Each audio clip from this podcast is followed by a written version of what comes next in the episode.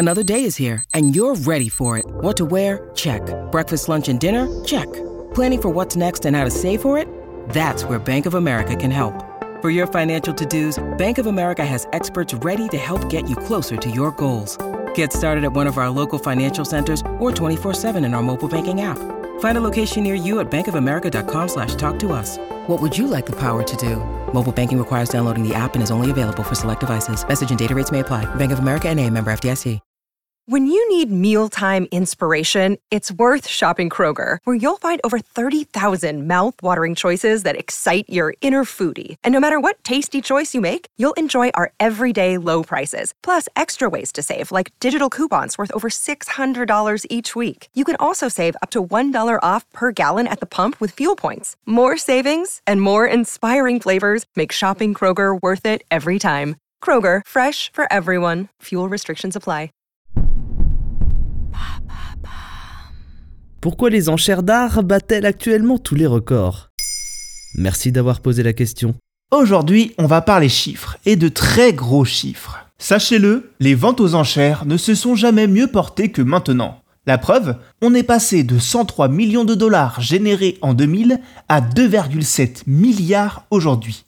Et après avoir été gelé lors de la crise sanitaire de 2020, le marché de l'art a lui aussi profité de cette déferlante pour redémarrer comme jamais particulièrement grâce à l'art contemporain, qui ne cesse d'attirer les bourses les plus ventrues et représente aujourd'hui 20% du marché. Selon le rapport annuel d'Art Price, les ventes aux enchères d'art ont atteint un nouveau record en 2021, avec 17,08 milliards de dollars générés. Et 2022 promet d'être encore plus juteuse. Comment ça se fait? Le Covid-19 a laissé le temps aux maisons de vente d'opérer une transition réussie vers la numérisation de leur activité, qui était jusqu'alors plutôt désuète. De ce fait, la dématérialisation du marché de l'art a accéléré de manière spectaculaire. Ajoutez à ça la révolution NFT qui resserre la traçabilité et donc la quasi-impossibilité d'avoir affaire à des faussaires. Et le succès des ventes en ligne a été au rendez-vous, pour une raison plutôt simple. Ce nouveau procédé a attiré dans ses filets une partie de la population plus jeune,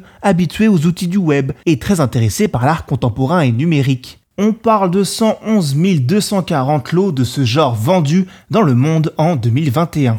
Le réservoir d'acheteurs hyper fortunés s'est donc agrandi en même temps qu'il a rajeuni. Sans compter qu'il n'y a plus de frein psychologique à débourser plus d'un million pour acquérir une vente une fois seul devant son ordi notamment si c'est pour l'un des travaux de Gerard Richer ou de Banksy, considérés comme les artistes vivants les plus performants du monde des enchères. Bref, les ventes colossales ne s'arrêtent plus, et à ce jeu, les plus forts, c'est les États-Unis, suivi de la France, qui a écoulé 91 699 œuvres en 2021.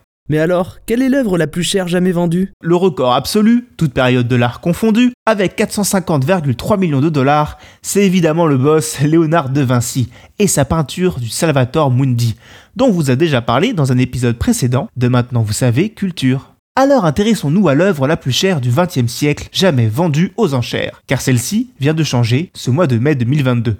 Si jusqu'ici le record était décerné à Picasso avec ses femmes d'Alger, la version 0, vendue 179,4 millions de dollars en 2015, c'est désormais Andy Warhol qui rafle la mise. En effet, lors d'une vente à la célèbre maison d'enchères Christie's, la sérigraphie culte de Marilyn Monroe, Shoot Sage Blue Marilyn, peinte en 1964, a trouvé un acquéreur pour 195 millions de dollars. Et il n'aura fallu que 4 minutes. Cette importante somme devrait être reversée, selon la fondation zurichoise Thomas et Doris Amann qui a mis en vente l'œuvre, à une œuvre de charité pour des programmes de santé et d'éducation d'enfants à travers le monde.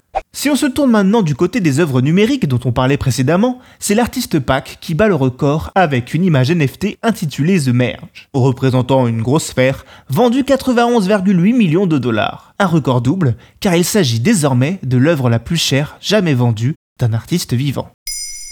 Maintenant, vous savez, un épisode écrit et réalisé par Jonathan Oppard. Ce podcast est disponible sur toutes les plateformes audio, et pour l'écouter sans publicité, rendez-vous sur la chaîne Bababam Plus d'Apple Podcast.